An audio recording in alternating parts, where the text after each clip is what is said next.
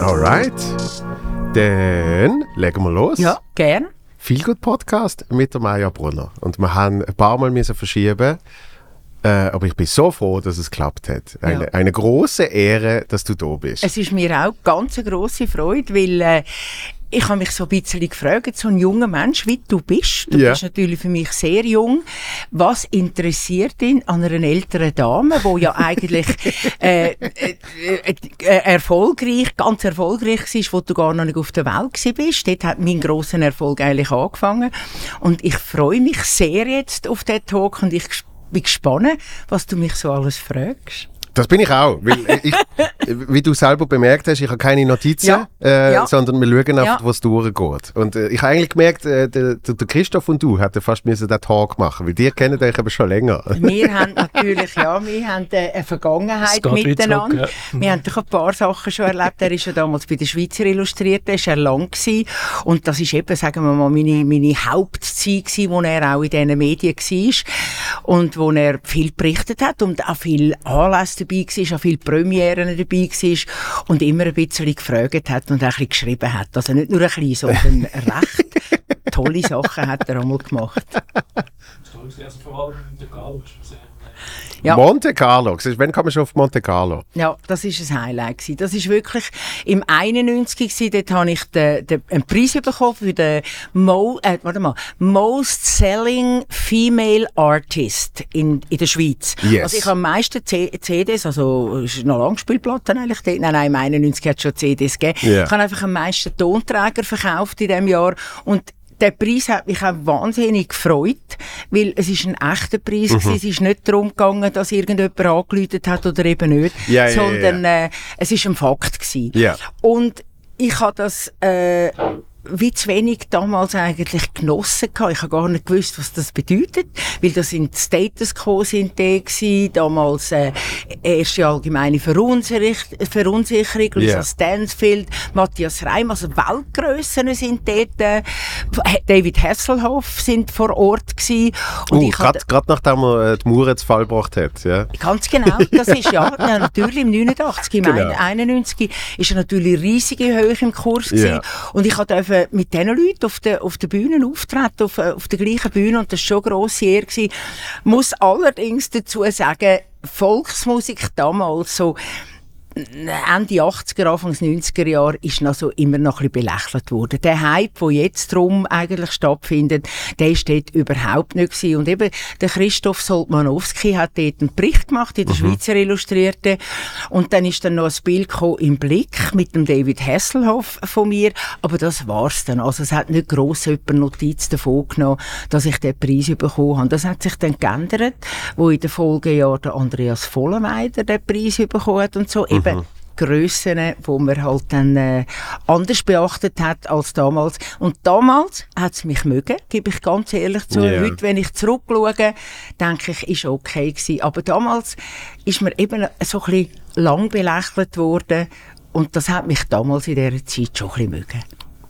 Äh, Inwiefern hat es die mögen? Ja, weil, weil man einfach eben so ein bisschen Schlagertusseli, ja, ja, das ist nicht wirklich, oder? Das ist, ist nicht so beachtet gewesen. Und man ist einfach immer ein bisschen in die Schubladen abgeschoben worden und das ist manches Jahr gegangen.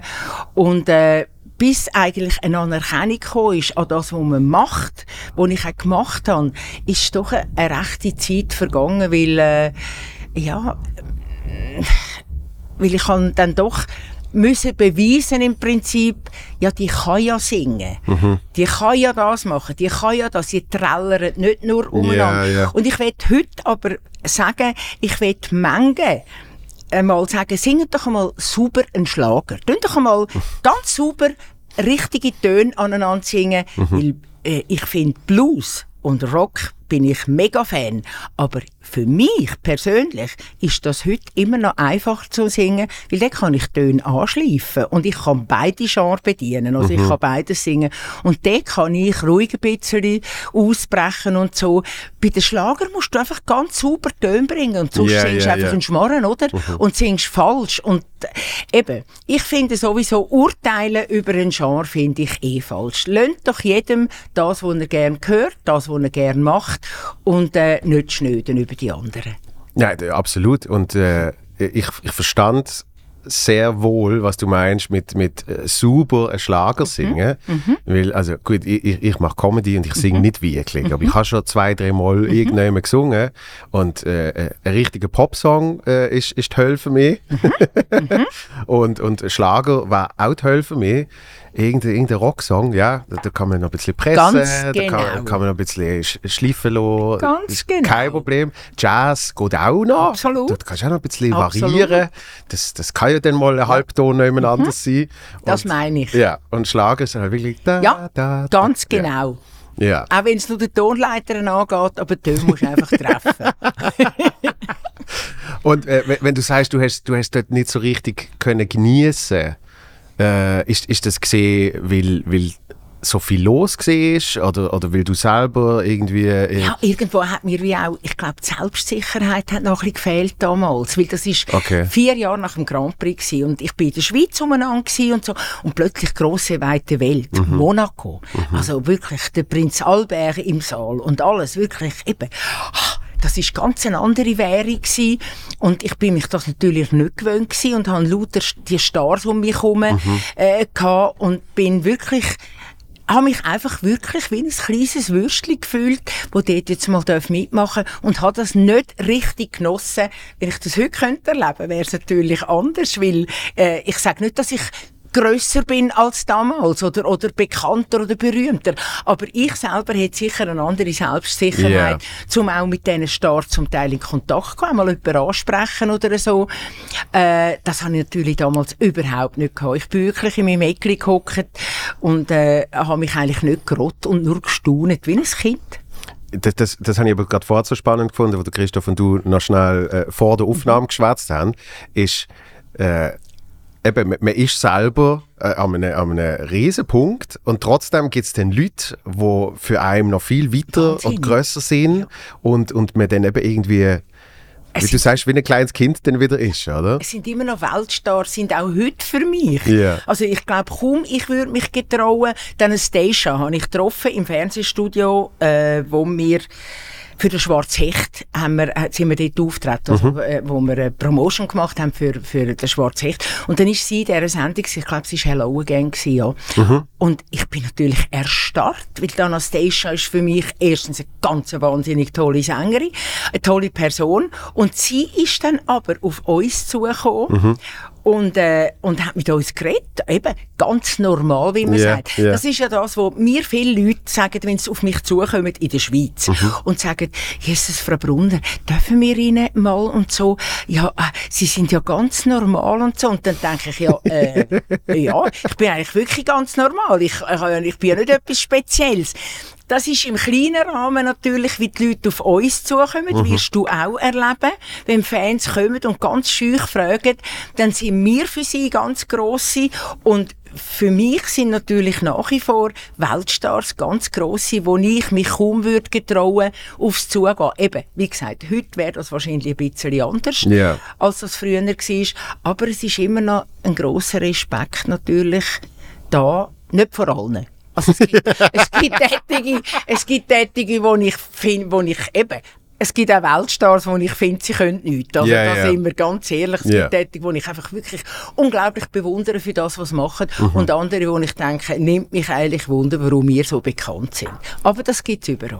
Ja, und, und äh, wa- was ich gemerkt habe, äh, ich habe lange bei Energy geschafft und da hat es ja auch immer die großen Events gegeben und dann kommen auch alle möglichen Stars und dann äh, triffst du halt einen nach dem anderen, machst ein Interview und, und es, es hilft eben eigentlich zu merken, dass die auch alle normal sind und dass jetzt wirklich da äh, äh, eine kleine Mutter steht und, und da irgendwie äh, ein kleiner Familienvater und so weiter und so fort, wo oft irgendwie die, die, die Verbundenheit wieder wieder bringt. Ja, und ich glaube eben gerade, wenn es um die Themen dann geht, wenn, wenn Eltern da sind, wenn eine Sängerin Mutter ist oder ein, ein Sänger Vater oder, oder ein Schauspieler, da, dann, wenn du auf diese Themen zu reden kommst, Mhm. das ist wie wenn du mit dem, mit dem äh, äh, Herr Meier nebenzu redest. Also Ja. es ist völlig normal. Ich glaube, Menschen grundsätzlich, das muss man irgendwann einsehen, haben all die gleichen Bedürfnisse. Mhm. Sie haben Liebe, Anerkennung und das ist eigentlich mal Hauptantrieb von allen.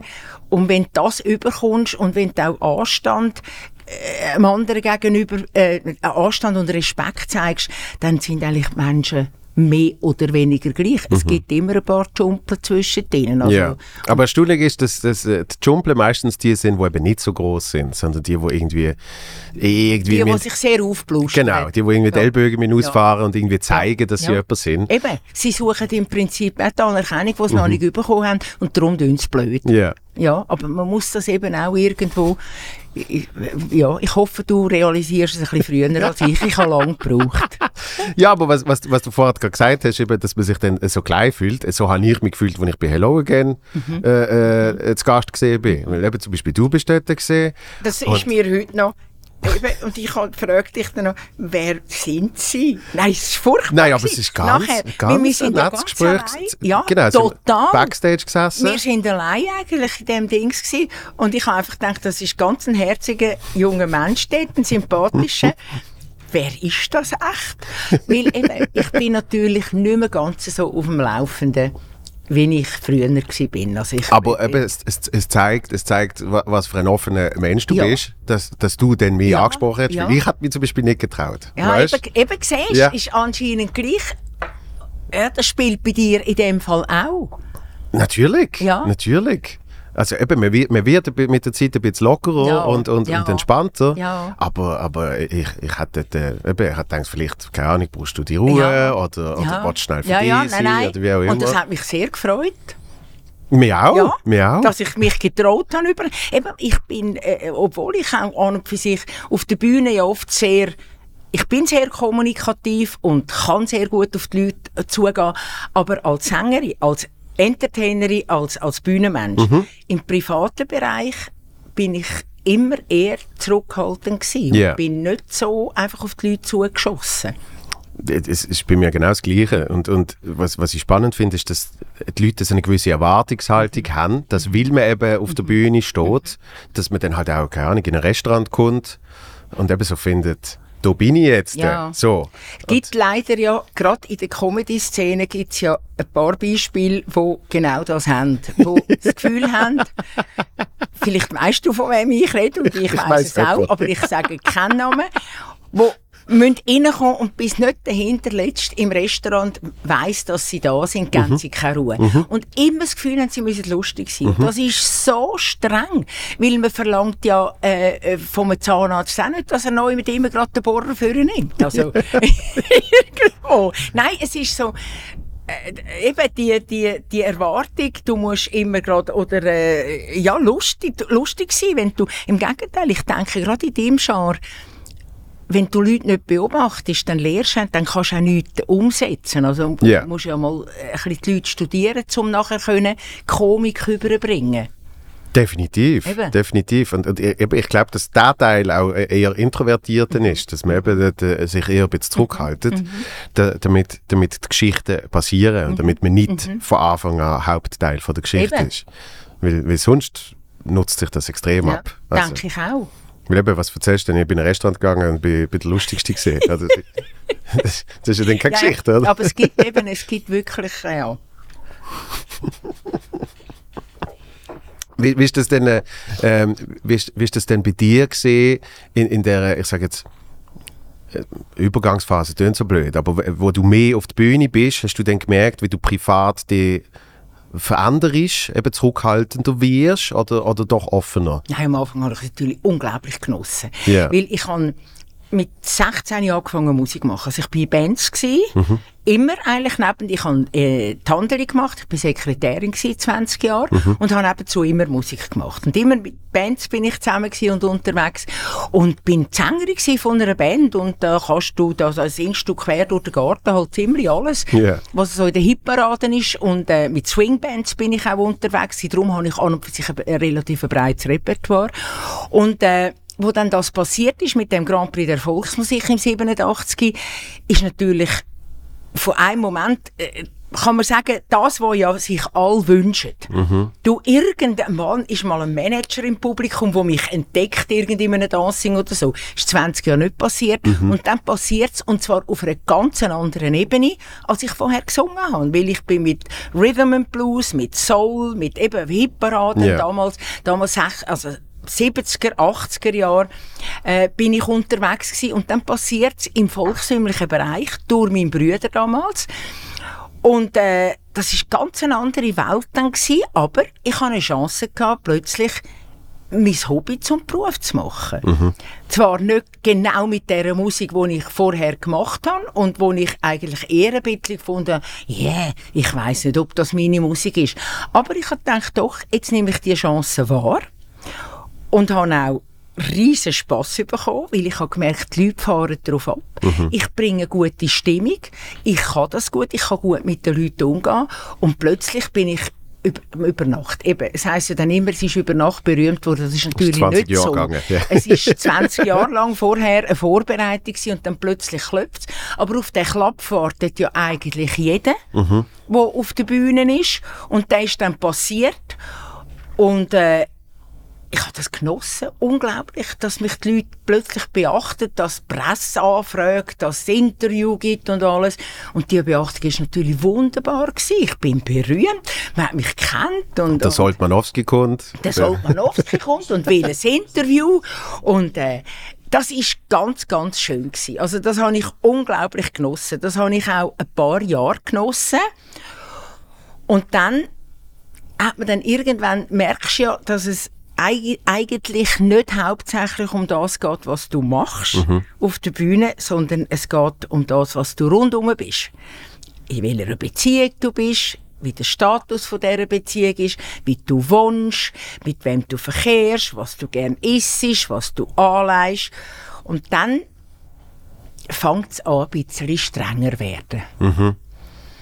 Und mich hat letzte, ich habe mit letzte mit jemandem einmal geredet über meine vergangenen Jahre, über, meine, über meinen Beruf und alles. Gesagt, schau, ich kann singen, immer über alles geliebt. Auftreten habe ich immer wahnsinnig geliebt. Ich habe das gern gemacht und mache das heute noch gern. Aber wenn ich zurückdenke, wie manchmal ich eigentlich daheim gehockt bin, jetzt bist du zu dick für das Kleid, jetzt kommst du am Samstag nicht in die Hosen rein, jetzt hast du Fernsehen und die Frisur sitzt nicht, weil die Leute haben wirklich regelmäßig ist der Kommentar gewesen, Fernsehauftritt. Es hat kein Mensch gesagt, du hast, äh, hey, dein neue Lied ist super. Du hast super ausgesehen oder du hast bleich ausgesehen, hast abgenommen, hast zugenommen. Du, aber das Kleid ist dir nicht so gut gestanden. Hey, der Hosenanzug ist super gewesen. Das sind Kommentare gewesen. Und dass ich heute dem nicht mehr so stark ausgesetzt bin, muss ich dir sagen, da bin ich glücklich. Weil das ist 40 Jahre, das ist eine, das ist eine Belastung. Das, äh, und Ja. das, da kann dir wahrscheinlich jeder auf der Welt, der auf der Bühne steht, kann dir das Gleiche erzählen. Weil es geht eigentlich weniger um das, was du machst, Ja, ja. als das, wie du optisch überkommst, was du sagst zum Beispiel jetzt. Du hast ein gutes Interview gegeben, du, das hätte ich gescheiter, hättest gescheiter nicht gesagt oder so. Du wirst eigentlich immer vor allem über die Optik bewertet und das ist belastend. Das hat mich und das merke ich erst jetzt im Nachhinein, wie sehr mich das belastet hat. Das ist ein, äh, ein spannender Punkt, wo ich, wo ich mir so noch nie überlegt habe. Aber gerade wo du das jetzt erzählt hast, äh, ist mir eingefallen, wie ich kürzlich mit einem Kollegen äh, bei, bei seiner Mutter daheim gesehen bin und dann ist noch irgendwie die Nachbarin gesehen.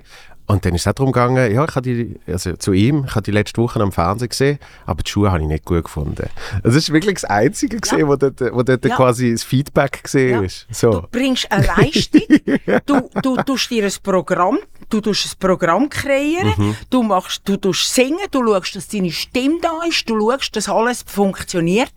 Und der Kommentar ist dann eben, die Schuhe haben nicht was. Mhm. Wie frustrierend ist das eigentlich?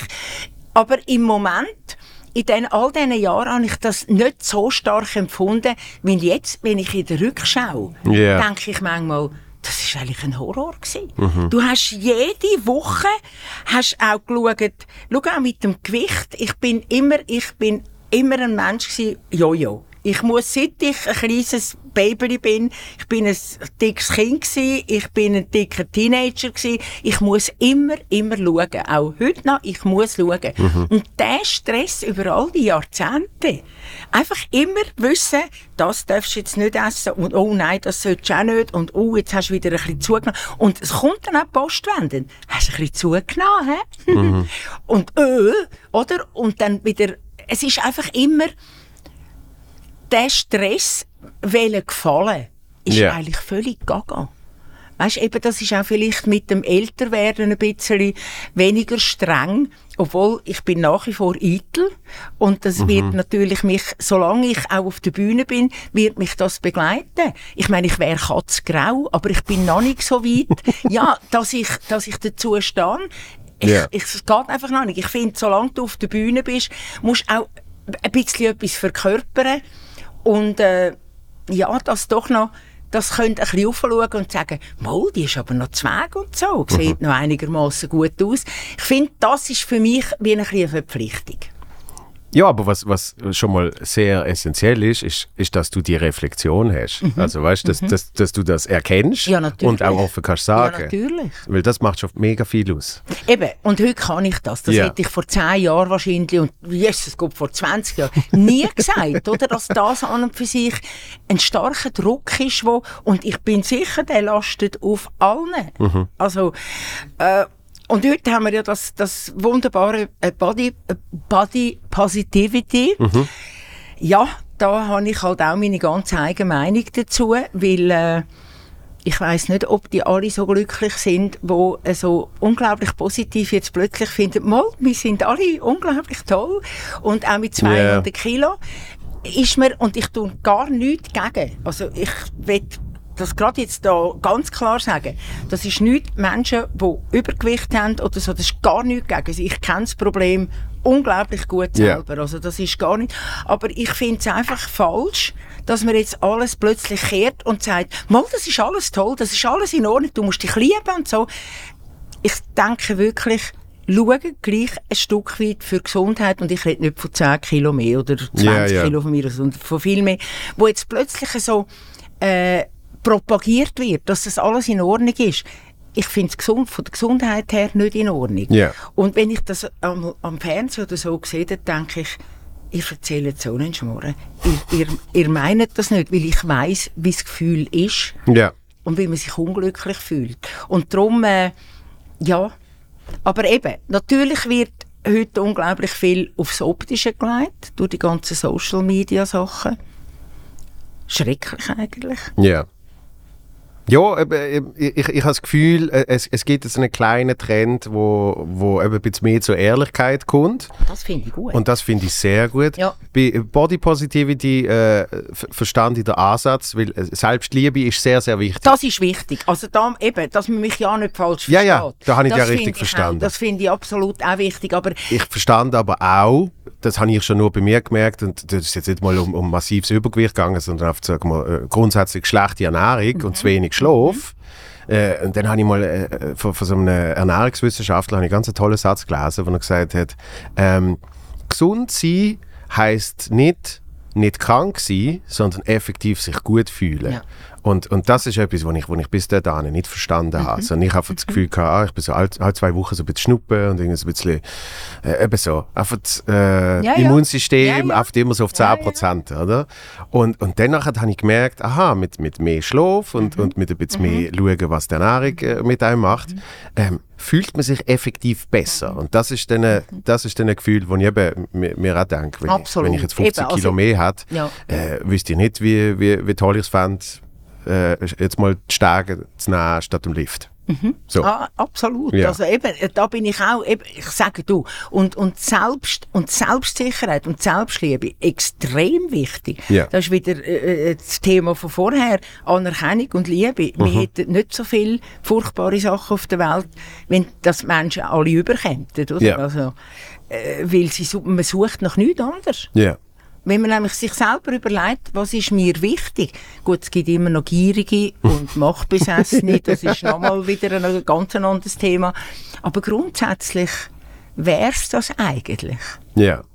Und we- wenn man jetzt, wenn man jetzt bei dir schaut, die, die 20 Jahre, wo du unterwegs gewesen bist, bevor dann eben so über Nacht es richtig losgegangen ist, äh, bi- bist du dort, äh, der Meinung gewesen, irgendwann passiert das?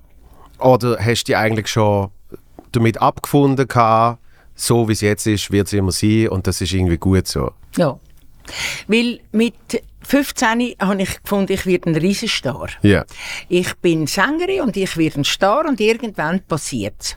Und dann, so mit 25, hatte ich dann schon ein paar Jahre Band gehabt und es hat Spass gemacht und ich habe meinen Job gehabt. Mir hat's, äh, er hat mir Spass gemacht.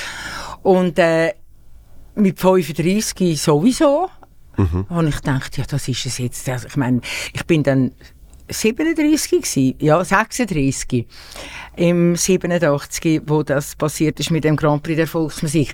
Und da habe ich überhaupt nicht mehr daran gedacht. Also, das ist für mich in Ordnung gewesen. Ich gehe am Wochenende Musik machen und äh, damals bin ich wirklich gerade beim Peter Schack gewesen, seiner Big Band. Das ist, äh, er ist damals Radio vom Radioorchester äh, Radio Perro Münster. Jawohl. Hat es schon nicht mehr glaub, Perro Münster geheissen. Urzeiten. Aber das ist, dort bin ich mit, mit seiner Big Band unterwegs und das hat riesen Spass gemacht und bin einfach an meinen Job gehabt als Sekretärin und habe überhaupt nicht mehr an eine Karriere als Sängerin gedacht.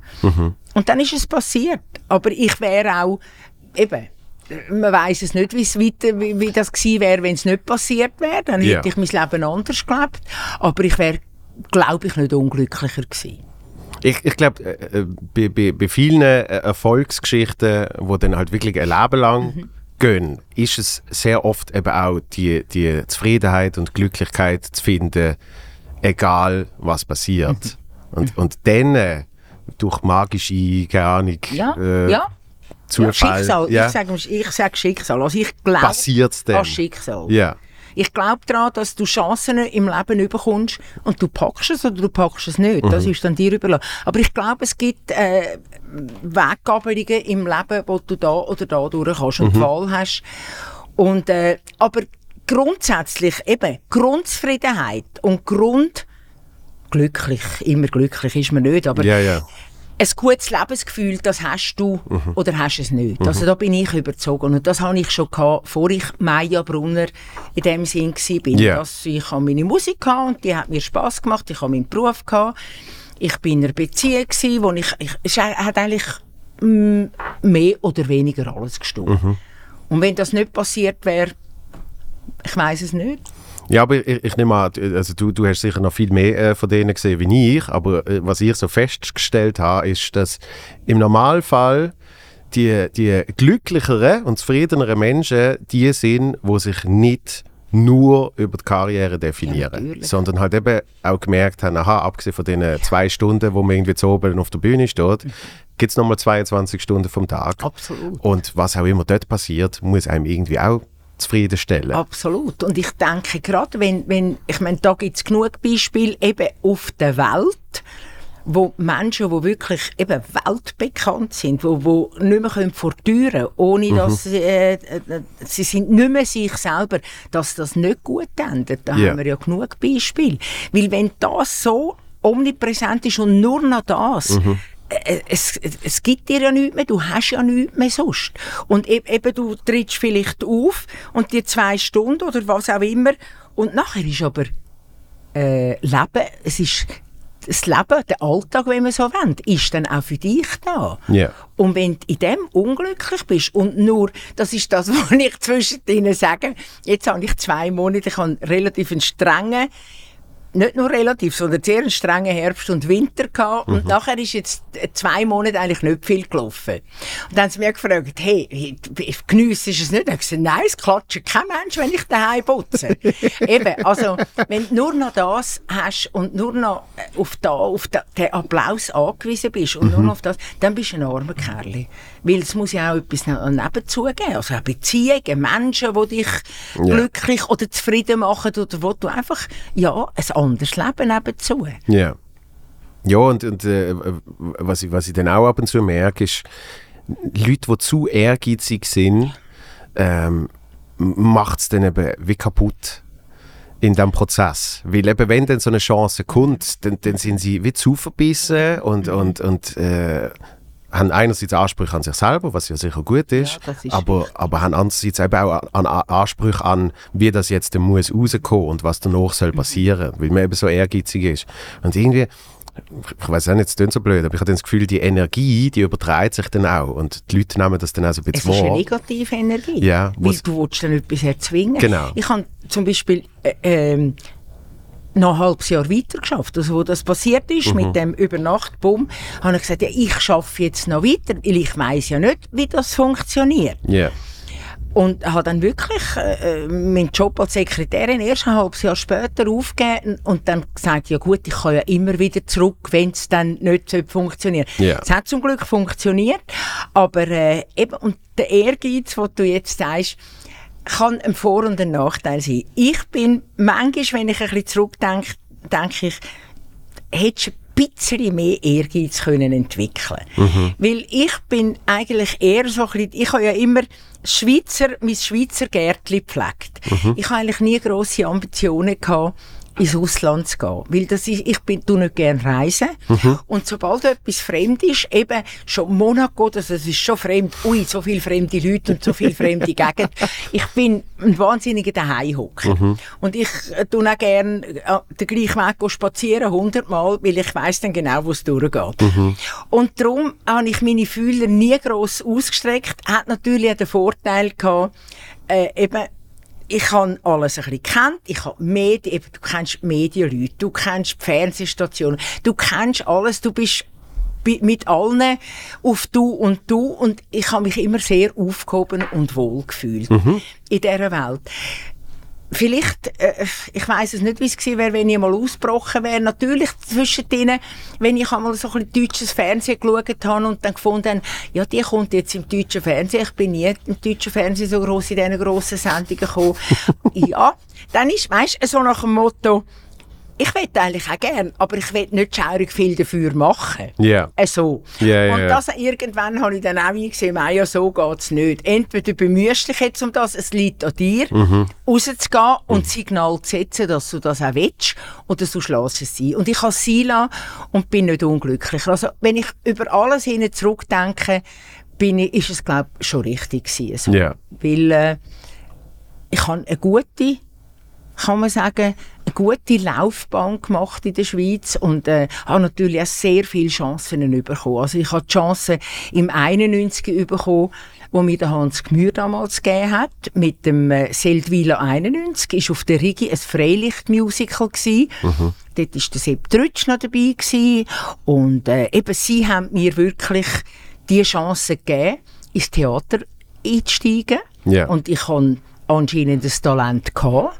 Und das hat dann zu einem zweiten Standbein geführt. Ich habe dann im 93 den Erich Vogt kennengelernt und das ist natürlich wirklich ein Glücksmoment gewesen, weil er ist so zu meinem Mentor geworden und was ich heute auf der Theaterbühne kann, das habe ich von ihm gelernt, weil Ja. äh, er hat mir viel beigebracht, er hat mich auch immer wieder engagiert und das ist eigentlich wirklich zu einer zweiten zu einer zweiten Straße geworden, neben dem Singen, Theaterbühne. Dann konnte ich Radiomoderationen machen. Und äh, eben all diese Sachen, ich habe natürlich ganz viele Chancen bekommen, um das weiterzuziehen. Und das habe ich auch genutzt. Ja. Und das ist in der Schweiz, ja, mir hat das wie gelangt. Es ist wunderbar gewesen, überschaubar. Und äh, es ist auch heute noch, es ist nicht, äh, ein Ende absehbar in dieser Zeit. Solange ich, glaube gesund bleiben und kann das machen, kann ich in diesen Sporten überall wirken. Letztes Jahr habe ich wirklich eine tolle Chance auch bekommen, wo auch das strengste war, was ich in meinem Leben je gemacht habe. Das war The Masked Singer in Switzerland. Also, hm, wenn ich jetzt wüs wenn ich jetzt mit dem Wissen, das ich jetzt habe, nochmal angefragt würde, bin ich nicht so sicher, ob ich nochmal würde zusagen. Ja. Aber es war eine unglaubliche Herausforderung gewesen. Also, und es hat mich auch gestärkt. Es hat irgendwo nochmal so einen Kick gegeben, wo ich gesagt habe, hey, mal, wenn du musst, kannst du noch. Und das ist gar nicht so schlecht gewesen. Ja, also die, die paar Leute, die da gesessen sind äh, bis jetzt, die äh, dort mitgemacht haben, die, die erzählen alle das Gleiche, wie unglaublich anstrengend Ja. das ist. Ja. Mit, mit äh, äh, also einerseits zum Aufwand Ja. von äh, Songs einstudieren, äh, jede Woche neu. Dann die Situation, dass du eben quasi vermummt bist. Also ich, ich bin großer Klaustrophob und denke dann so, oh, ich weiß nicht, Ja. wie, wie frei ich denn äh, unter so einem Ding könnte sein. Hast einfach Und- nicht dürfen, darüber nachdenken. Sobald du angefangen hast zu studieren, wenn die Maske gekommen ist, einfach nicht mehr studieren. Weil, weil sonst wärst du drüllst du durch. Ja. Weil mir ist ja auch immer, mit, ich, wir hatten so einen Personal Coach, gehabt, immer mit einem Ventilatörli. Weil es wird unglaublich heiß. Es wird innerhalb der Sekunde heiß, stickig und dann sollst du singen. Und, äh, aber eben, es hat mir ein, oh, ich bin nach drei Sendungen habe ich den völlig Zusammenbruch gehabt. Ich bin daheim und habe mir alles ausstudiert, was ich könnte anstellen, dass ich nicht mehr muss gehen. Also von, von, von Fußbrechen über alles. Ich bin völlig verzweifelt gsi und habe immer gesagt, lieber Gott, warum schickst du mir nicht Corona? Ich bitte dich drum. Es ist nichts passiert. Ich habe immer wieder am Montag bin ich wieder auf den Zug Schindelegi, auf den Flughafen. Und, habe hast, meine, hast irgendwie... Äh, meine zwei Stück gelernt, wieder über, über- vom Dun- Donnerstag an Donnerstag heimgekommen, Freitag, Samstag, Sonntag die Stück gelernt, am Montag wieder gegangen und habe wirklich, wirklich bei jeder Sendung gedacht, bitte, bitte, ich will rausgehen, bitte, ich will rausgehen. Und ich bin sonst, also in so Sachen bin ich ehrgeizig, weil ich will schon gewinnen, wenn ich dann etwas mitmache. Und dort hat mich mein Ehrgeiz völlig verloren. Und immer hat es gesagt, und der Siebenschläfer ist wieder weiter. Und bei der letzten, bei der, vor dem Finale, bin ich wirklich wieder da gestanden. Und ich bin wirklich überzogen gewesen, das Mal nimmt es die. Weil da, ich glaube, die sind favorisierter und so. Und dann ist wieder gekommen. Und weiter ist unser Siebenschläfer. Und ich bin da gestanden, wie vom Schlag gerührt. Und dann habe ich über, ich habe im Ohr, habe ich immer über, äh, eine Frau gehabt, die mir Anweisungen gegeben hat. Und die hat dann gesagt, Siebenschläfer, freue dich, freue dich. und dann bin ich einfach da gewesen, ja, ja, ja, ja, ja, ja. Und hab gedacht, scheiße, scheiße, scheiße. Und, aber, als ich ins Finale dann gekommen bin, dann habe ich wirklich gedacht, doch, jetzt hast du etwas geschafft. Ja. Und habe mich dann gefreut. Habe mich über den zweiten Platz wirklich riesig, riesig gefreut. Und habe dann wirklich, als ich heim bin, nachher gedacht, Maja, einfach für mich selber, das hast du gut gemacht. Weil du hast wirklich den inneren Schweinehund besiegt. ja, also wirklich eine Herausforderung gesehen, die wir müssen meistern so. Absolut. Ja. Weil, äh, ja, es ist, eine- es ist eine grosse Herausforderung und ich habe dann auch gesagt, der Wamm ist ja ein Jahr vorher ist er gewesen. Ja. Und ich habe ihn, äh, in, sonst hat man ja, man hat ja mit niemandem reden. Ich habe einfach zwei Personen da in der Schweiz gehabt, die es gewusst haben. Weil, äh, ich habe ja auch jemanden müssen, der musikalisch mich betreut hat, habe ich ja müssen haben da in der Schweiz. Also ganz allein hätte ich das nicht können. Und äh, der WAM hat mir, und der, der WAM hat es gewusst, ihn habe ich dann angefragt und gesagt, hey, wie ist es? Und er hat gesagt, du, es ist streng. Aber ich habe ihn nachher dann einmal noch gesehen und habe gesagt, streng ist aber wirklich die Untertreibung vom Jahrhundert. gesagt, gesagt, was hätte ich dir sollen sagen, Maya? Ich hätte dich nicht wollen abraten und du kannst es nicht beurteilen, wenn du es nicht selber gemacht hast. Ja. Du kannst es nicht von außen her sagen, was es war. Aber eben, im Nachhinein bin ich froh, habe ich es gemacht, weil ich habe gemerkt, man ist zu mehr fähig, als man meint. Man kann viel Energie frei machen, wenn man muss. Und das war eine gute Erfahrung. Gewesen. Ja. Und ich hatte nachher 32 Weihnachtskonzerte gehabt und ich habe die noch nie so, die sind so flutsch, sind die über die Bühne, als wäre es nichts. Und das ist auch gut gewesen. Ja, es gibt wie neue Perspektiven. Ja, in dem Fall, absolut. ja. ja.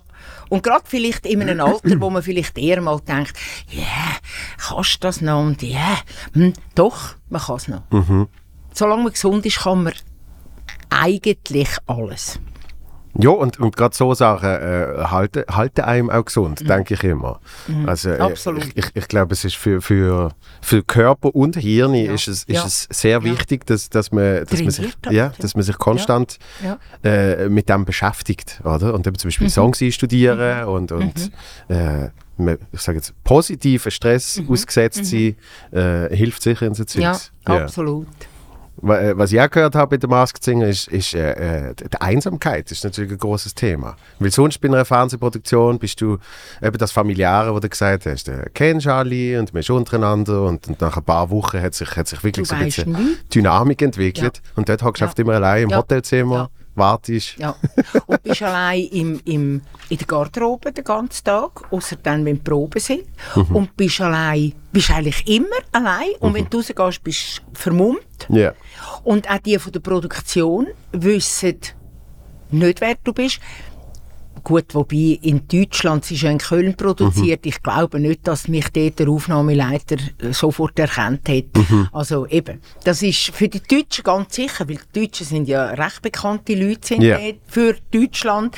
Und das ist schon klar, dass dort ein, ein, ein wahnsinniger Sicherheitsding für uns ja, muss natürlich auch, weil es ist ja blöd, wenn es durchsickert, wer wer ist. Also, Ja, ja. Äh, und das Rateteam tut ja dann einmal schön fehlleiten und so. Ich bin sicher, dass wir als Rateteam natürlich die ein oder andere erkennen einem äh, relativ schnell. Also, äh, Also ein- einmal bin ich genannt worden beim Nöldi bei wem bist du? ah, schau das. Ah, das finde ich aber auch sehr da- witzig. da ich also das war gedacht- Jahr vorher. Gewesen, Da habe ich so genau. gedacht, der, Ja. der, ist, der ist etwa Ja. Mhm. fünf Köpfe grösser wie ich. Und äh, da habe ich es jetzt auch nicht ganz gesehen, warum, Ja. warum ich genannt wird. Ich habe einmal die Ursula Schäpp, nein, die Ursula Schäpp ist zwei, dreimal bei mir vorgekommen. Dort habe ich auch gedacht, also, äh, weder stimmlich noch, noch irgendwo eben körpermäßig sehe ich da Parallelen, aber eben, du, es ist ja, sind ja viele Namen genannt worden, Ja, ja. die einfach so ein bisschen hätten sollen. Und bei mir haben sie ja zuerst am Anfang gesagt, sie wissen nicht, ob, ich ein Mann, ob es ein Mann ist oder eine Frau. Habe ich auch nicht so genau gewusst. Ich habe eine tiefe Stimme, aber mm, naja, aber ist schon gut. Ist schon tipptopp. Oh mein Gott. Ja, aber wenn, wenn du eben, wenn du immer von, von, von diesen von diesen Chancen redest, äh, wo, wo du auch packt hast, ähm, mu- muss ich sagen, so wie ich die einfach habe wahrnehmen, ist es eben nicht mehr nur die Sängerin gesehen, sondern effektiv auch die Schauspielerin und, und, und Moderatorin. Und ich, eben, ich bin der kleine Bub gesehen. Und für mich ist das so selbstverständlich gesehen. Ich habe wirklich das Gefühl, gehabt, ja, das, das eben überlegst du ja noch nicht, wie eine Karriere entsteht, sondern natürlich. für, mich ist wie klar gewesen, von Geburt an bist du das alles gesehen. Ja, ja, das ist, das ist sehr Weißt? schön. Das ist ein schönes Kompliment, weil das, dann kommt es in dem Fall sehr natürlich über, als gegeben. Genau. Und wahrscheinlich ist es auch so gewesen. Also, wir sind aufgewachsen mit Musik. Unser Vater hat schon Musik gemacht. Wir sind uns auch gewöhnt gewesen, dass er Freitag, Samstag ist, Musik machen. Weisst nicht, oh, wo ist der Papi und so. Nein, dann ist man daheim gewesen mit der Mami und der Papi ist Musik machen und das ist so etwas Logisches gewesen. Also, das ist äh, für uns und dass dann auch Musik ins Leben kommen ist ja gut. Das sind zwar nicht alle Kinder, die Eltern haben, die, die musisch begabt sind, machen das auch.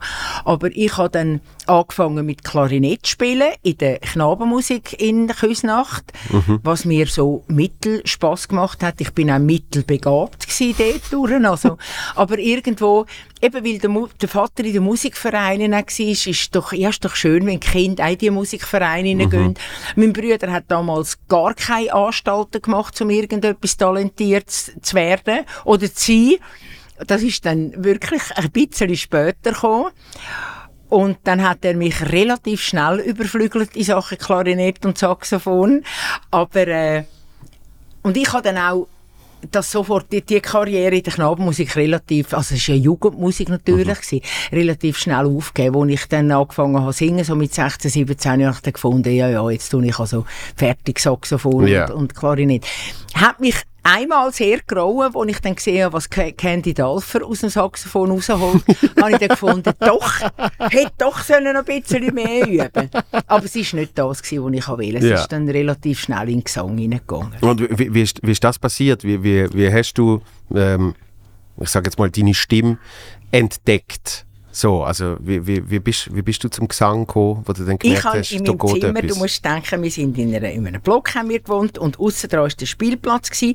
und ich habe mein Zimmer gegen den Spielplatz rausgehabt. Mhm. Und ich habe immer gesungen. Ich habe immer gern gesungen. Ich habe, glaube auch gut gesungen. Das merkst du auch in der Schule. Mhm. Wenn du so ein Leitham äh, Leithammel bist, wenn du singst und wenn du richtig singst, singt die ganze Klasse singt richtig und wenn du falsch singst, singt auch die ganze Klasse falsch. Also Ja. sie orientieren sich nach dir. Ja. Das hat sich mal dort ein bisschen gezeigt.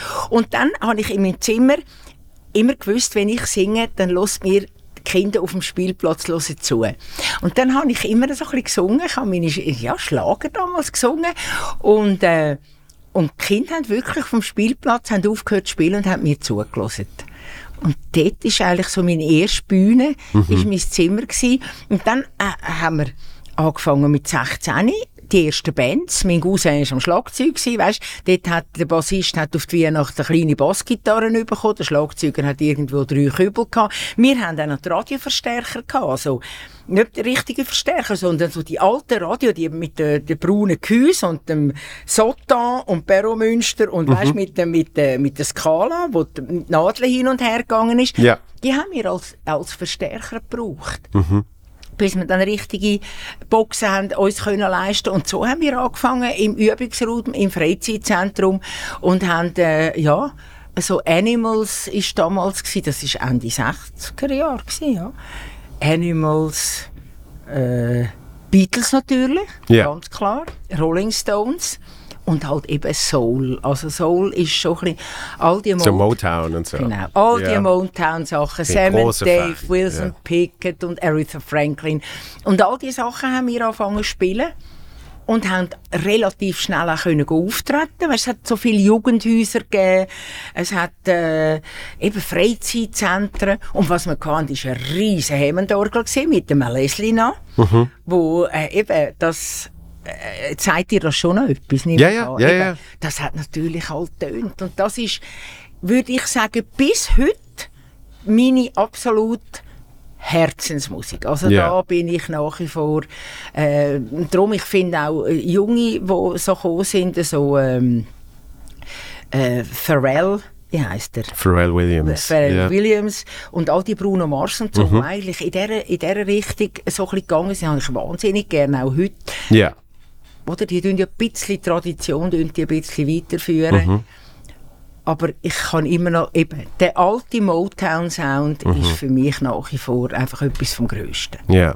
Mit Ich- diesen Bläsersätzen und alles, also eben äh, äh, James Brown und all diese Sachen. Ich bin ein gro- ein grosser Fan, äh, der ist jetzt leider verstorben vor ein paar Jahren, äh, vom Charles Bradley. Äh, wo ja eine Wahnsinns-Lebensgeschichte äh, auch Das gehabt kenne ich nicht. Das, es, es, gibt eine tolle, Musik, es ja. gibt eine tolle Dokumentation Ja. über ihn. Und zwar, er ist, äh, also man muss dazu sagen, erst mit 60 ist er fang ein Star geworden. Äh, und dann hat er sechs, sieben Jahre oder so, hat er können eben von dem leben und dann ist er halt viel zu früh gegangen. Und äh, seine Geschichte ist gesehen, dass er ähm, Ewigkeiten James Brown Imitator gesehen ist. Und, und so hat er sich knapp über Wasser gehalten. Er hat keine äh, Schulbildung gehabt. Äh, ganz schreckliche Geschichten in der Bronx aufgewachsen und irgendwie Brüder, äh, wo verschossen worden sind und alles wirklich ganz, ganz schlimm.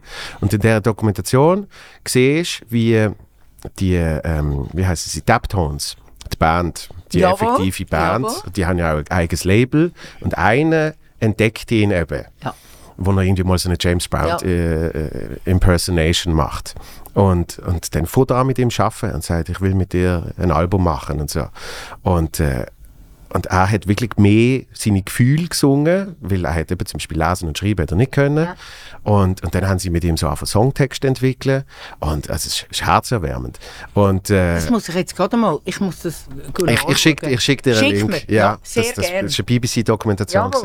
Und, äh, und dann haben sie das Album kreiert und eben haben ihm so ein bisschen seine Gefühle in Songtext verpackt und, und das, das Ganze halt Ja. sensationell arrangiert. Ja. Äh, und dann ist das auf einmal raketenmäßig ab. Und es gibt so eine schöne Szene, wo er seinen ersten wirklichen Auftritt hat, weil sein Problem ist ja gesehen, dass er jetzt sich selber auf einmal muss sein auf der Bühne, Mhm. Ja, oder? Und, und sie gesagt, doch, Ja, du bist jetzt der Charles Bradley und nicht der James Ja. Brown. Imitator. Ja. Und, äh, und dann nachher ist in irgendeinem Lokalblatt New York Post, keine Ahnung was, nein, nicht Post wahrscheinlich, aber äh, irgend- irgendeine kleine New Yorker Lokalzeitung, ist auf Seite 7 ist ein kleines Foto von ihm. Und dann, dann bricht er zusammen und, und heult vor Freude, dass wirklich das auch mal in einer Zeitung Ja. ist, oder? Ja. Und, und dann habe ich ein paar Jahre später, im, im 13, habe ich ihn, äh, habe ihn gesehen, wo er zu Basel gespielt hat. Und mit dieser Geschichte, die ich schon gesehen habe, habe ich wie gemerkt, was für eine wahnsinnige einfach Freude der hat, dass er das kann machen kann. Dass er wirklich mit, mit so einem Herz auf die Bühne gekommen ist und einfach eben seinen Traum richtig gelebt hat. das also wirklich völlig im Moment, Ja. oder?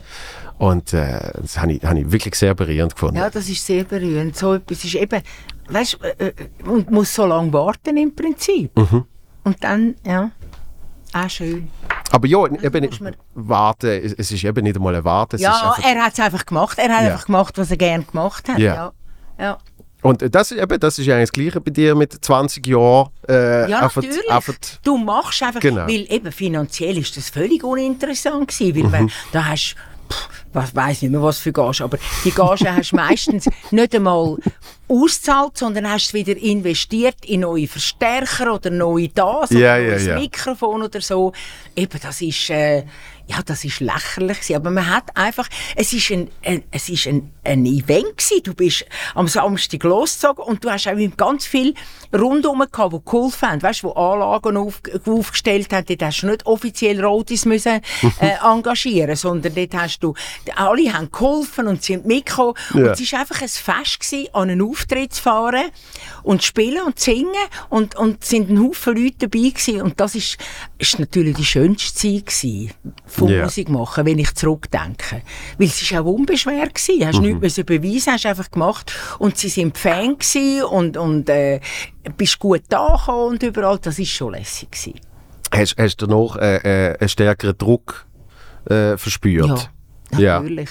Ich meine, du hast jeden Auftritt, den du machst, machst du, du willst, natürlich willst du gut sein. Und es ist dann auch irgendwann eine Existenzfrage. Du musst gut sein, dass du wieder engagiert wirst. Also du willst schon nicht irgendwo lesen, die hat einen totalen Einbruch erlebt und sie ist schlecht oder so. Du tust die, und ich habe die Ansprüche an mich selber eben. Wir kommen wieder zum Ehrgeiz. Ich bin nie ehrgeizig gewesen in gewissen Sachen, aber der Ehrgeiz in Sachen Anspruch an mich selber, der ist immer sehr hoch. Also ich bin selten mit mir wirklich zufrieden und sage, das hast du jetzt gut gemacht. Ja. Weil es gibt eher, wo ich denke, hm, dort hättest du noch ein bisschen sollen und ja, da hättest du vielleicht das noch ein bisschen sollen oder so. Aber äh, schlussendlich, wenn am Schluss die Leute wirklich glücklich sind, und das sind sie in 95% Fällen, dann ist für mich auch okay. Ja. Ja, aber natürlich, der, der Anspruch an einem Aber der selber. Druck ist da. Der ist, und der ist, das sind auch äh, Fragen, die viel kommen von außen, von Leuten. Ja, bist du immer noch nervös, Maya? Also ich, ich bin nervös, ist vielleicht der falsche Ausdruck. Ich bin angespannt. Weil du kommst aus dem Dunklen, muss ich dir nicht sagen, immer ins Helle raus. Und dann stehst du einfach Mausbein allein im Licht. Ja. Weil ich als Halblebeck, ich habe kein Orchester dabei. Und du bist einfach da allein. Und weisst, jetzt muss ich einfach die Leute unterhalten. Und das musst du gut machen. Und du musst, es entscheidet sich ja sehr oft in den ersten 30 Sekunden. Wie, wie, wie es auf dich reagiert, wie du äh, ankommst. Und das ist immer der Moment. Und es gibt auch Orte, wo ich heute im Nachhinein muss sagen, du hast in den 30, ersten 30 Sekunden gespürt, Scheiße, heute wird's nicht, heute wird's ganz schaurig streng. Und du bist nach einer Stunde ab der Bühne, also, und habe müssen sagen, heute hast du es nicht geschafft. Das gibt es halt auch. Ja. Das hat es halt auch gegeben. Und da hast du sagen, ja, sie haben zwar, aber wirklich der Funke ist nicht gesprungen. Und da habe ich nie am Publikum Schuld gegeben. Dann habe ich immer das Gefühl gehabt, heute ist bei dir die Zündung. Heute hast du eine Blockade gehabt. Bei Ja. dir ist einfach, ist der Funke nicht gekommen. Du hast geleistet, du hast dein Handwerk abgeliefert, aber das, was es noch braucht, dass der Funke springt, der ist heute nicht gekommen. Das kann viele Umstände können das Ja, sein, ja. die das was ausmachen. Und ich würde sagen, in diesen f- 40 Jahren kann man Sonnigfälle, wo wirklich gar nichts gegangen ist, vielleicht zwei haben, Mhm. mehr nicht. Aber die sind dann einfach wirklich in die Hose. Ja. Einfach in die Hosen. Ende. Und dann hat es Abende gegeben, wo es, ja, man hätte noch ein bisschen mehr können, aber es war okay. Gewesen. Und dann hat es einfach die gegeben, wo es geknallt hat, wo du irgendwo schwebst. Ich glaube, das Gefühl kennst du alles, auch wo du schwebst, Ja, ja. einfach einen Meter über Dings und denkst, ich bin der Größte. Und das geht jetzt immer so weiter. Die Leute finden mich wahnsinnig. Und dann, Und dann kommt, nächsten dann kommt der Donnerstag, oder was es dann immer ist. ja, ja. und dann kommt der nächste Auftritt und dann denkst du, was ist jetzt? ich bin doch immer noch die gleiche. Und ich glaube, äh, eben, und darum, die Anspannung ist immer da. Ja. Die wird nie aufhören. Und mich dunkt mit dem Älterwerden, obwohl ich nicht mehr so im Wettbewerb bin und, und muss immer wieder beweisen. Aber es ist gleich einfach, ja, es ist dann vielleicht halt da, schaffe ich es, kann ich es? Tut mich Kraft tragen? Habe ich die Kraft? Jetzt ist natürlich eher die Frage, dann steht im Raum. Ja. Ja, aber was, was du vorher Ja, erzählt hast, äh, es geht zeigt, immer. dass, dass es Eben. gut geht. Heb, Holz und alles. Was, nein, es geht wirklich noch gut und da bin ich sehr, sehr dankbar Ja. dafür. Ja, die, die, die du gesagt hast, wo, wo man am Schluss dann muss sagen, ah, irgendwie ist es jetzt vielleicht nicht ganz so gesehen, das, das sind die, wo ich, wo ich äh, Arbeit nenne.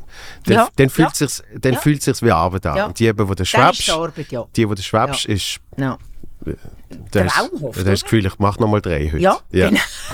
genau. genau.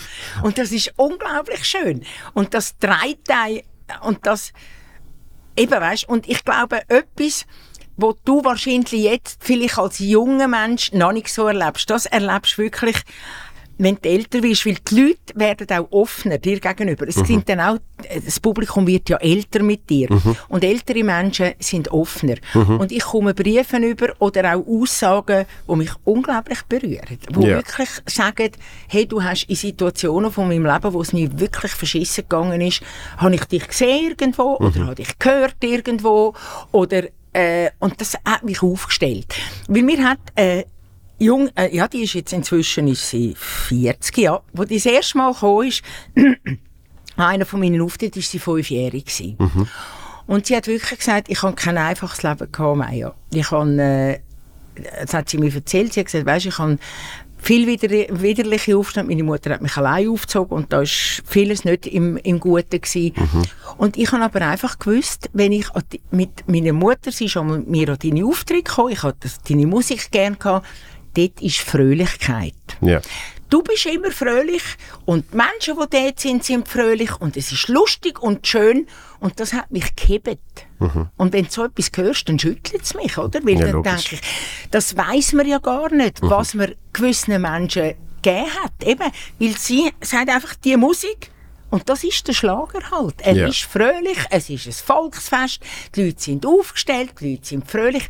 Ob die Fröhlichkeit immer echt ist oder gespielt, ist dann schlussendlich nicht so wichtig. Den Menschen, die kommen hören, denen gibt es etwas. Ich meine, der Rocksänger ist auch nicht immer gut drauf, aber wenn du total hey, kannst grooven und dich ausleben wieder einmal, gehst du glücklich heim. Ich glaube, das ist der Sinn von Menschen, die auf der Bühne stehen. Menschen, die dich kommen schauen sollen, ein bisschen aufgestellter, fröhlicher, glücklicher heim als gekommen sind. Weil Ja. sie einfach mal haben können, eine Stunde, zwei, drei, das vergessen, was sie vielleicht sonst beschäftigt. Und das ist eigentlich unser, ja, ich glaube, der, der tiefe Sinn von unserem Tun. Absolut. Und, und ich, ich habe ich ha sehr stark gemerkt, wie äh, während der Pandemie das umso wichtiger geworden ist. Also dort habe ich für meinen Beruf, ich kann oft immer schon machen, aber dort habe ich für meinen Beruf zum ersten Mal auch wirklich Sinn und Zweck gesehen. Weil eben, was dort für Feedbacks gekommen sind, von, äh, ich bin seit drei Wochen in einer Depressionsklinik, das ist mir erst da oben draussen und irgendwelche Verluste im Leben und das ist äh, jetzt unseren ersten oben, wo wir irgendwie probieren, eben wieder ein bisschen, ein bisschen Freude äh, irgendjemand zu kriegen, habe ich gemerkt, das ist, das ist äh, in einem so privilegierten Land wie die Schweiz äh, wird es fast mehr belächelt, weil eben, es geht uns ja schon so gut. Oder? Warum, warum solltest du dich denn noch extra unterhalten lassen? Und äh, habe ich früher noch ein bisschen mehr wahrgenommen äh, und jetzt habe ich das Gefühl, Ja. es, es gibt wirklich auch äh, einen klaren Sinn und Zweck, wo die Menschen sagen, doch, äh, ich, ich will und brauche das. Ja. Es ist extrem wichtig und ich glaube, eben wir, wo ja in einer Konsumgesellschaft sind, wo alles eigentlich haben. Mhm. Ich glaube, immer, wenn wir jammern, ist es immer sehr hoch. Aber äh, Menschen sind wegen dem nicht glücklicher. Also ich... Äh, wenn Mhm. Jetzt kommen auf neue Probleme. wenn, ja, wenn ich manchmal umschaue, dann denke ich, Kopfriggen einmal, nur ein Lächeln, ein bisschen Lächeln, was ist denn so traurig? Und eben, eben ich meine, wir müssen nicht diskutieren, wie viele unglückliche Menschen, unsere Psychiater haben noch nie so viel zu tun gehabt, es hat noch nie so viele Depressionen gegeben wie heute. Weil irgendetwas stimmt anscheinend gleich nicht. Ja. Weil es ist zwar äh, viel mehr Geld um, es ist, äh, man schafft, man, man wie kann er riesen Karrieren machen und alles, aber ja, glücklicher sind Menschen, glaube ich, wirklich nicht. Ja. Ja, und ich, ich glaube, ich glaub, dort, dort hilft es äh, einerseits eben, dass man so etwas macht für die Leute, Mhm. aber ich, ich nehme jetzt mal auch an dir selber hilft dass, dass, du, dass du in deinem Leben Ja. äh, einen Sinn und Zweck siehst und, Ja. und, und eine Aufgabe Ja. sozusagen. Und, und, und nicht das klassische, äh, sobald AHV kommt, will ich reisen und dann nachher mag man nicht mehr reisen und, und, und äh, äh, blöd gesagt degeneriert, weil man eben keine Aufgabe mehr hat, nichts Du, mehr zu tun ich, wenn hat. ich mir vorstelle, dass ich jetzt mit 64 nicht mehr pensioniert fertig. Ja, was mache ich dann? Mhm. Ja. Weißt eben, also nur Reisli machen im Gar kann ich ja schauen wie die Gegend an, oder? Das ist ja auch nicht wirklich. Und äh, nein, ich bin Gott froh, habe ich auch einen Beruf, wo ich nach wie vor eben kann den Menschen etwas geben und es kommt auch extrem viel zurück. Das ist auch mit, mit Auftritt zum Beispiel, also was ich natürlich jetzt auch viel gebucht wird, ist in Altersheim, weil ich rede natürlich die Sprache von diesen Menschen, die dort drin sind und ich kann mein Programm durchdonnern, weil am Anfang sagen einmal immer so die Heimleitung, aber gell, Sie, Frau Brunner, wir tun schön leise, sage ich, ja, ja, wir fangen ganz leise an und am Schluss schädert das mit, mit einer Phonstärke, wo, weißt, weil das ist die Rock'n'Roll-Generation, die jetzt im Altersheim ist, das Ja. ist ja nicht irgendwo, äh, äh, ja, die, die mögen, und wenn die, die mögen noch, die mögen aufstehen und mögen tanzen und alles. Und was ganz, ganz extrem ist, ist auch für Menschen mit Behinderung zu singen und, und aufzuretten. Das ist natürlich einfach unglaublich schön. Weil der kommt so ungefiltert, kommt Meinung natürlich und die Musik erreicht sie sehr. Und das ist etwas, und das gibt wahnsinnig viel zurück. Also das, und dann kommst du eben, weil die Momente, wo du daheim sitzt und denkst, ja, was mache ich eigentlich? Es verpufft, es gibt ja sehr, also ich habe Menge so Momente auch gehabt, wo ich gedacht habe, ja, jetzt tust du ein bisschen singen und ein bisschen da und ein bisschen machen, aber was machst du eigentlich wirklich? Und dann sind so Reaktionen natürlich, wenn man dann so Sachen hört, extrem schön. Ja. Weil die Moment hat man dann wirklich, weil eben, es gibt Handfeste, die etwas bauen, die etwas äh, machen und da hast du am Schluss ein Ergebnis. Und alles, was wir machen, verpufft in der Luft. Weg, fort. Was, was ich auch etwas extrem äh, Beruhigendes finde. Ja, ja, gell, dass man es nicht noch lange muss anschauen muss. Anhören, anhören Anhören, zwar. anschauen. Nein, aber auch irgendwie, ähm, ich sage jetzt mal, äh, zum, zum das Ego in Schach zu behalten, f- f- ist das für mich eine von der wichtigsten Erkenntnisse gesehen, weil, weil äh, so wie du gesagt hast, mit 16 hast du das Gefühl, du wirst Weltstar, äh, habe ich natürlich auch äh, mit, mit 16 habe ich mir schon so kleine Notizen gemacht, dass irgendwann werde ich äh, äh, Comedian und dann halt, äh, bin ich auch irgendwann im Stadion, so, oder? Und und dann zu merken, dass egal, ich sage jetzt mal, wie weit man kommt, egal wie groß man wird, eben in der Definition über die Karriere, ähm, dass das in beiden Fällen ein paar Jahrzehnte später nicht mehr relevant ist, auf die Timeline gesehen von, von dieser Welt, hat mich wahnsinnig beruhigt.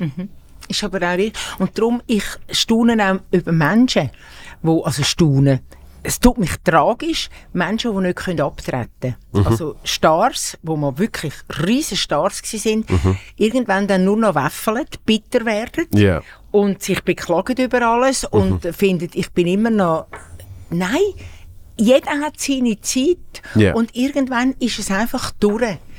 Und ich finde, das muss man irgendwo akzeptieren und auch nicht mehr äh, an einer Zeit nachhängen, die einfach nicht mehr da ist. Mhm. Ich meine, wenn du zum Teil junge Leute äh, etwas erzählst von der Tina Turner und grosse Augen dich anschauen, dann gibt es mir fast etwas, mir, oder? Ja. Weil ich denke, ja, aber du kennst doch noch Tina Turner, oder? ja, also, gell, die singt. Nein, pissen gut. Eben. Mhm. Das sind für, für mich ist das der One and Only überhaupt gewesen. Aber junge Leute haben wieder ganz andere. Ja. Es gibt noch ein paar so Namen. Das ist bei uns, bei uns schon Britney Spears. Ist das ja, ist bereit schon, äh, ja, äh, äh. Und wenn du dich nicht ganz spezifisch mit diesen Sachen befasst und, und äh, ein bisschen Musikgeschichte oder Filmgeschichte oder, ja, das letzte ist mir im Theater, ja, im Theater ist das gewesen, habe ich einer jungen Kollegin einen Namen genannt, wo gerade in der, in der, in der Boulevard-Szene, also Paul Bühlmann, ein Namen, oder? Wirklich. Und dann sagt sie, wer ist der Paul Bühlmann? Da habe ich gesagt, das fragst du mich jetzt aber nicht im Ernst. Ich kenne den Paul Bühlmann nicht. Gesagt, Jetzt muss dir aber etwas sagen. Wenn du in diesem Genre rein schaffst, dann musst du wissen, wer der Paul Bühlmann ist. Du musst nicht wissen, wer der sowieso, sowieso der uralte Schauspieler sowieso ist, aber in dem Genre, rein, wo du bist, musst du dich ein bisschen informieren. Wer wirklich da einen Namen gehabt hat, auch wenn es jetzt schon 30, 40 Jahre zurückliegt. Aber ich bin eben baff gsi, weil, weil äh, das sind Namen, wo halt gerade in der Boulevardszene, in der Schwankszene und Theaterszene riesen Namen gsi sind. Und auch in den Schweizer Filmen miteinander. Gerade letztens ist, ist ein Polizist Weckerli gekommen. Und ich muss natürlich schmunzeln, weil ich kenne, aber auch für mich sind das natürlich Schauspieler, die äh, jetzt zum Teil auch nicht mehr leben, die damals jung sind, aber ich schaue das sehr gern, weil dann sehe ich auch, was die gemacht haben, weil die habe ich noch als alte Menschen kennengelernt, aber die sind ja auch mal jung und haben Ja, ja, dort äh, eigentlich Schweizer Filmgeschichte zum Teil auch geschrieben und ich finde das schon noch wichtig, wenn man in dem Genre ist, dass man sich auch ein bisschen informiert, wer in den letzten 100 Jahren, sagen wir mal so, äh, jemand war und einen Namen gehabt hat. Aber das interessiert viele junge Leute gar nicht mehr. Es interessiert sie, was jetzt ist und was jetzt auf Instagram läuft und fertig. und das finde ich ein bisschen schade. Das ist so. Äh, und, und da, äh, also da, da will ich mir überhaupt nicht äh, zuschreiben, sondern habe ich einfach Glück gehabt, dass ich, dass ich sehr jung auch einfach Erfolgstheater spiele, im Hapse-Theater und, Ja. und äh, von ihm dann halt eben alle die Namen Natürlich. äh, natürlich, gehört habe und, und, und Geschichten Ja. und, und, und Ja. die ganze Entwicklung und wie, wie überhaupt äh, ein Bernhard-Theater äh, Genau. Gegründet worden ist und, Ja. und, und wie das äh, in, in Kriegszeiten einfach hat äh, spielen Ja. und, und, äh, und, Und ich finde das eben noch wichtig, zum Geschichte verstehen. ja, ja, weil eben, es führt zu dem Punkt, wo, wo dass, dass du jetzt da Ja, ganz an genau, Tisch sitzt ganz genau. bei mir. Ja, absolut. Weil du dir am Anfang gefragt hast, warum Ja, genau. ja, nein, aber es ist wirklich, es ist wirklich so. Aber eben, da, du, äh, du, da, da musst du ein Mensch sein, und das bist du, der sich auch interessiert für die Sachen. Und sonst ist Maya Brunner für dich who the fuck is, oder? weil das ist, ja, weil das ist dann wirklich äh, auch nicht interessant für dich. Und ich finde es einfach schade, wenn gerade im Showgeschäft, in, in welcher Sparte auch immer bist, du dich ein bisschen informieren, was gerade in der Schweiz auch in den letzten, eben in den letzten 100 Jahren passiert ist, weil es Ja. hat viel, viel interessante Sachen. Sehr interessante sogar. Ja, finde ich auch, finde ich auch. Und, und äh, bei dir, ist, ist das dann gesehen, wo du dann über den Erich Vogt Ja. angefangen hast zu Ja. spielen, Ja. hast, hast du dann, hast du dann die Geschichtsstunde Natürlich. Ja. Und klar, äh, klar, natürlich auch meine Eltern haben eben die alten Filme, weißt du, die da gekommen sind, wo eben Bäckerei Zürcher und, ups, Bäckerei Zürcher und all die, die, die Filme, natürlich die alten Schweizer Filme, Mhm. Uri der Knecht und all die Sachen, das haben wir natürlich, habe ich natürlich als Kind, Mhm. habe ich die, die Filme gesehen. Das war schon noch meine Generation. Gewesen. Und die kleine Niederdorf-Oper, die ich jetzt wahrscheinlich etwa 600 Mal gespielt habe, habe ich natürlich noch gesehen mit der Margrethe Reiner und dem Rudi Walter. Und das ist auch so etwas Wahnsinniges. Weißt du, dann äh, schaust du am Fernsehen so etwas und als Kind oder als Teenager siehst du das und plötzlich darfst du selber auf der Bühne stehen und verkörperst die Figur, wo äh, äh, eine Ikone, also eben Margrit Reiner, Rudi, das sind Schweizer Schauspielikonen. Und dann darfst du die Rolle spielen. Das ist also, oder, schon noch verrückt. Ja. Ja, es gibt einem ja auch äh, so eine, so eine anständige äh, Demut und, Ja. und, und Ehrfurcht, Ja. oder? Dass man das eben auch richtig behandelt. Absolut. Ja. Und wirklich, weil damals, wo ja der Erich Vogt die kleine Niederdorf-Oper gesagt hat, er spielt sie, das sind eigentlich nur Gegenstimmen gekommen. Mhm. Mhm. Du darfst so eine heilige Kuh nicht anlangen, das geht gar nie gut, das kann nur einen Reinfall geben. Also es ist wirklich sehr viel Gegenwind gekommen. Mhm. Und er hat das durchgezogen und das ist der grösste Erfolg, glaube ich, in den letzten 50 Jahren jetzt, äh, wo im Bernhard Theater. Ja. Wir haben das eben fünf oder sechs, ich weiß es nicht mehr genau, aber wir haben es immer wieder aufgenommen und es ist ausverkauft, immer, immer ausverkauft. Und es ist eine Geschichte, die im 51 ist die ist die Touraufführung gsi. Ich nehme das immer als Omen, weil es mein Geburtsjahr ist. und es ist äh, eine Geschichte, wo, wo halt die Werte der Menschen, es ist immer die gleiche Geschichte. Es kommt ein armes Bauerli, kommt in die Stadt, wird ausgenommen, nachher ist er allein. Es ist eine Geschichte, die aktuell ist wie nie zuvor. Es ist Ja. immer wieder aktuell. Es geht immer um Gefühl der Menschen. Man sucht Liebe, man sucht Anerkennung, man wird betrogen. Ende der Durchsage. Oder?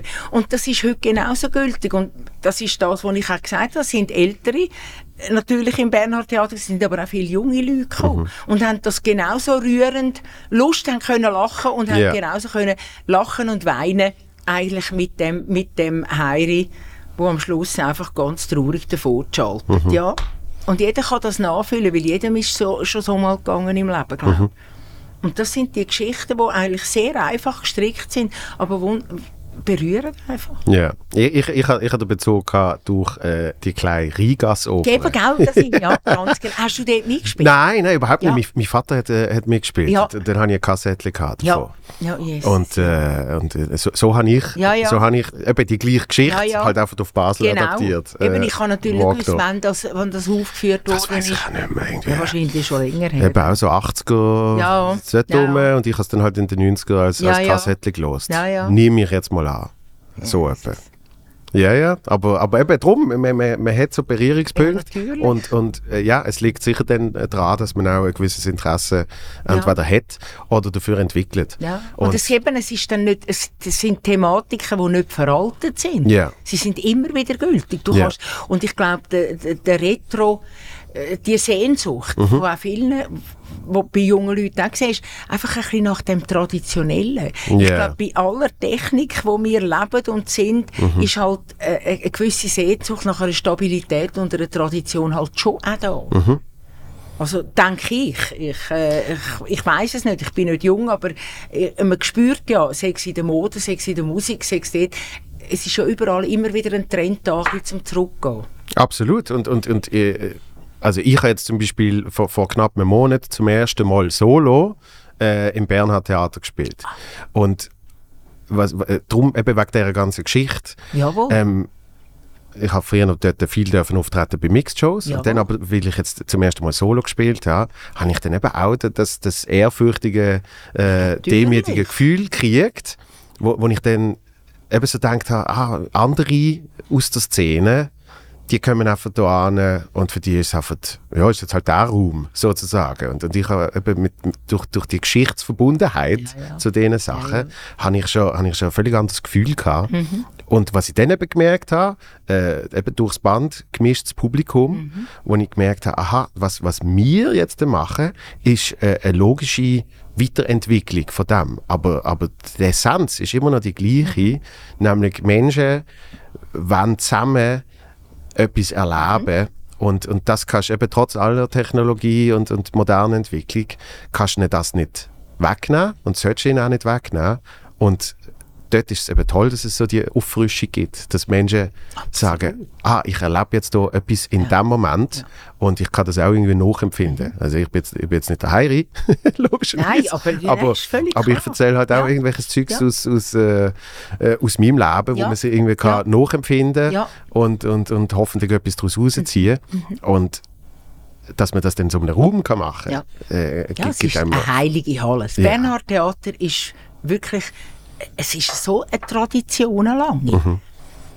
Ich meine eben, ich als Kind, der Rudolf Bernhard, das ist im Fernsehen einmal gekommen, aus dem Bernhard Theater. Das ist halt, äh, ja, Institutionen und, und wo man wirklich mit Ehrfurcht und wo ich auch heute noch, und ich weiß, mein, mein, meine Eltern sind wirklich Du, ich bin in einfachen Verhältnissen aufgewachsen und meine Eltern sind einfache Leute gewesen, aber ich hatte eine sehr schöne Jugend gehabt und sie haben mich auch in allem unterstützt, was ich gemacht habe. Aber sie sind natürlich auch unglaublich stolz gewesen. Und sie sind stolz gewesen auf mich, aber sie sind noch viel stolzer gewesen, dass ich jetzt den Herr Hans Gmür kenne Ja, und ja, ja. dass ich den Herr sowieso und Frau sowieso. Du, und du kennst Elisabeth Schnell jetzt. Ja, jetzt, das sind alles grosse Namen, Radio, Fernsehen und so, wo meine Eltern natürlich in grosser Ehrfurcht aufgeschaut haben. Und jetzt ihre Tochter kennt jetzt die Leute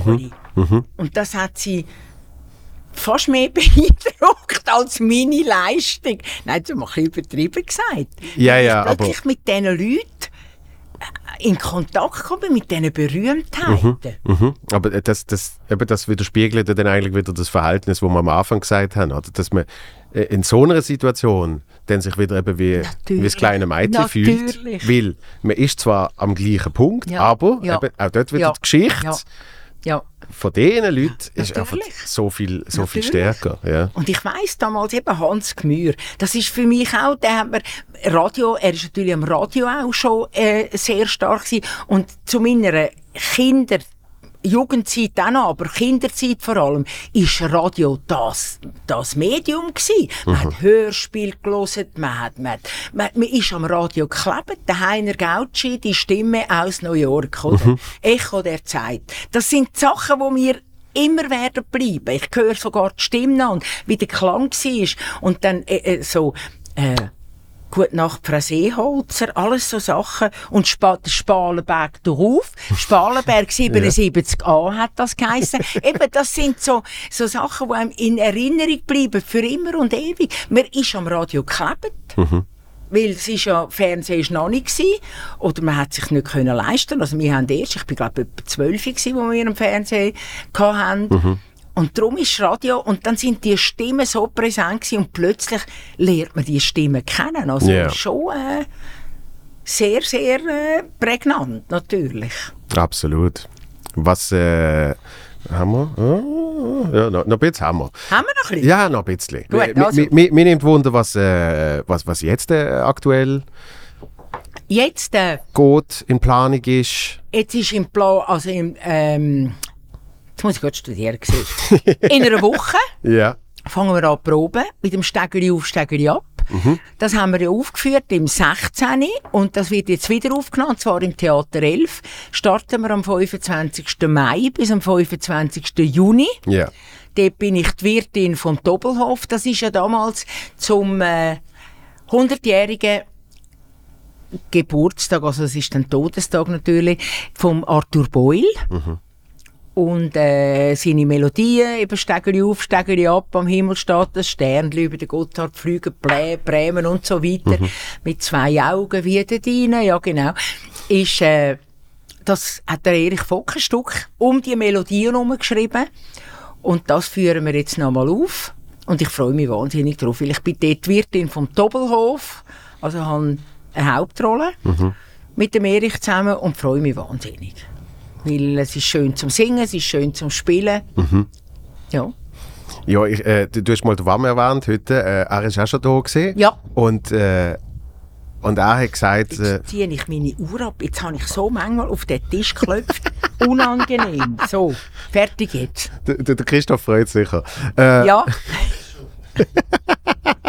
Äh, und, und da hat gesagt, äh, mit, mit der Zeit wird es spannend, was, was man sich denn überhaupt noch äh, für Projekt aussuchen Mhm. darf, sozusagen, oder? Das, das halt einfach, äh, du, du hast Angebot, aber, Ja. aber du musst dann auch mit der Zeit einfach ein bisschen ja natürlich. sortieren, sage ich jetzt ja, mal. Absolut. Also eben sicher, jetzt sind das, das sind jetzt noch äh, Produktionen von Erich Vogt, wo das ist jetzt noch eine und dann im 25. 25 gibt es dann nochmal die kleine Niederdorf-Oper, Ja. gibt es dann auch nochmal im Theater elf Monate lang. Und dann hören sie ja auf produzieren und Mhm. da bin ich natürlich sehr gerne noch dabei. Und was weitergeht theatermäßig, das weiß ich jetzt noch nicht. Mhm. Äh, ich habe äh, von der Wallenseebühne mehrmals Angebote bekommen, es hat aber nie mit den Terminen geklappt. Also Ja. das ist sicher auch mal eine Option, wo ich vielleicht einmal wird mitmachen Dann äh, hoffe ich sehr auf den Dominik Flaschka, dass unsere Zusammenarbeit einmal wird klappen. Das ist bis jetzt auch eigentlich immer mehr oder weniger mit Terminkollisionen ist das gewesen. Das wird wahrscheinlich weniger jetzt, wenn äh, die Produktion auf dem Erich Vogt wegfallen, weil ich finde, Dominik äh, und seine Crew machen auch ganz tolle Sachen, haben ja. Jetzt riesen Erfolg mit dem Sister Act. Und äh, ja, also ich werde sehen, was für Angebote das kommen.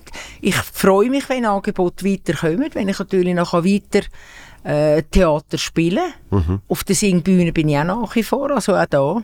Natürlich hat das ein bisschen abgegeben. Das sind also die ganz grossen äh, Open Airs und so. Da sind die Anfragen ein bisschen weniger geworden, weil das sind vor allem die Jungen auf der Bühne und das finde ich auch gut. Ja. Aber äh, es gibt nach wie vor eben, ich bin Firmenfester, Geburtstag. Weißt du, jetzt kann ich alle so die 60, 70, 80, vielleicht sogar 90-Jährigen, die ihren Rumpf feiern, kann ich noch singen.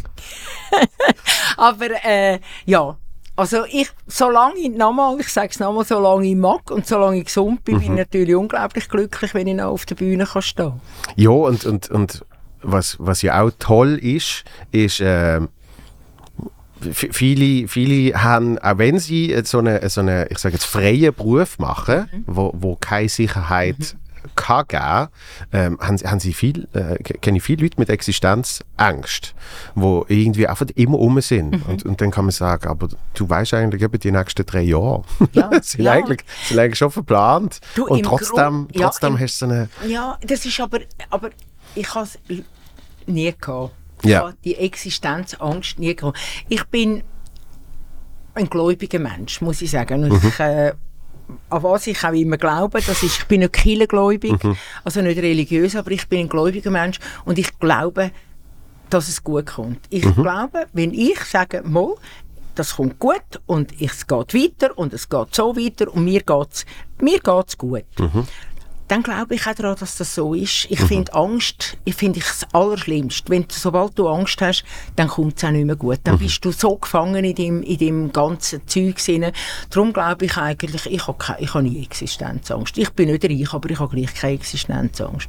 Weil ich denke, es ist immer weitergegangen. Es ist wirklich, es hat auch Zeiten gegeben, wo kein Schwein mich angerufen hat, wo gar nichts gegangen ist. Und ich habe gedacht, ja, no, jetzt tun wir mal mit dem, was wir haben, tun wir weiter schauen. Ja. Und dann kommt dann schon wieder, und es sind immer wieder Türen aufgegangen. Und man muss eben auch offen sein, dass man äh, schaltet, wenn die, wenn die Tür offen, äh, wenn die Tür aufgeht, Aufgeht, dass ja. man dann die auch sieht. Ja. Und äh, ja.